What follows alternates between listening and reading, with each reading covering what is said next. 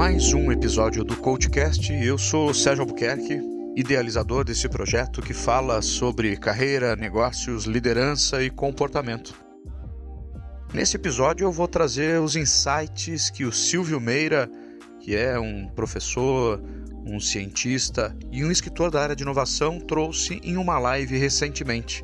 Eu achei muito pertinente nós trazermos esse assunto para o CoachCast. Ele diz que empresas terão que abandonar a gambiarra digital. Ou é digital ou não é. Plataformas digitais competentes, mesmo que sejam pequenas, são as que vão sobreviver. O comércio online deixa de ser uma opção secundária de compras.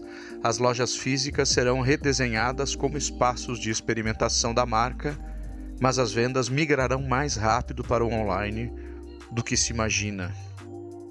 95% das lojas Starbucks foram reabertas na China, mas o movimento na loja é de 60% do que era. As pessoas não consomem mais na loja, compram e vão embora. Starbucks tem que rever o modelo, reduzindo espaço de convivência.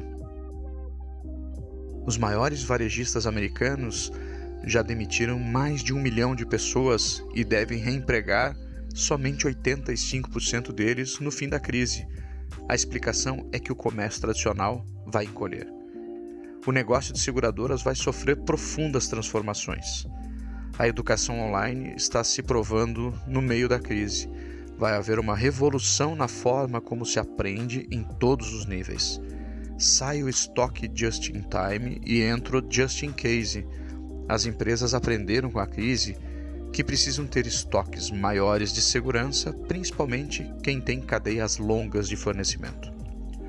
Estados Unidos desenvolveu uma cadeia de supply com a China nas últimas décadas, que fez com que o tempo os americanos perderem a capacidade tecnológica de fabricar no país.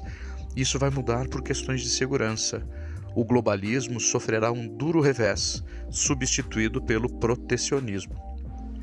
Não existe setor da economia ou tamanho de negócio que possa dizer eu não tenho necessidade de investir no digital. Quem pensar assim não tem futuro. Hábitos de viagem mudarão radicalmente. Redução absurda nas viagens de negócios, substituídas pelas videochamadas, video calls. Viagens de lazer serão mais para o interior, junto à natureza, em lugares com baixa concentração de pessoas. Existem 1 milhão e 700 mil vírus detectados em animais. Desses, 1.700 são coronavírus.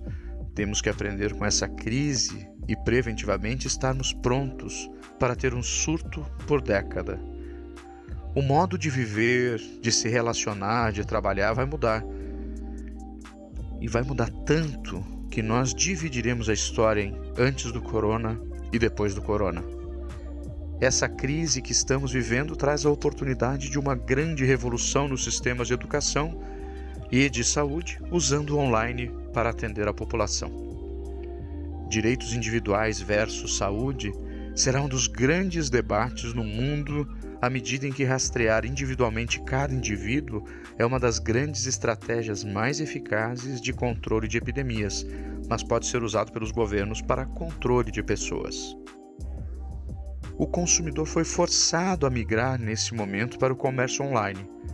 As empresas que conseguirem proporcionar uma experiência muito boa em todos os aspectos não perderão esse cliente para as lojas físicas ao fim da pandemia. Ao contrário, as empresas que se mostrarem despreparadas perdem espaço. Assim como as remanescentes da antiga indústria americana têm dificuldade de se recolocar, e acabam por sustentar posições políticas protecionistas que culminou com a eleição do Trump nos Estados Unidos. Esse movimento vai alastrar pelo mundo com o crescimento rápido da indústria digital. A conclusão é que quem hoje está ocupado já precisa começar a pensar na sua futura profissão. Tem que se atualizar o tempo todo nas novas tecnologias. As empresas de educação e o MEC precisam se comunicar com o mercado incessantemente e entender as necessidades para fornecer os conteúdos demandados, que não são mais aquilo que as universidades hoje entregam aos alunos. Retreinamento contínuo. Na sociedade do conhecimento não existe ex-aluno. Ou você está aprendendo o tempo todo, ou você está desempregado.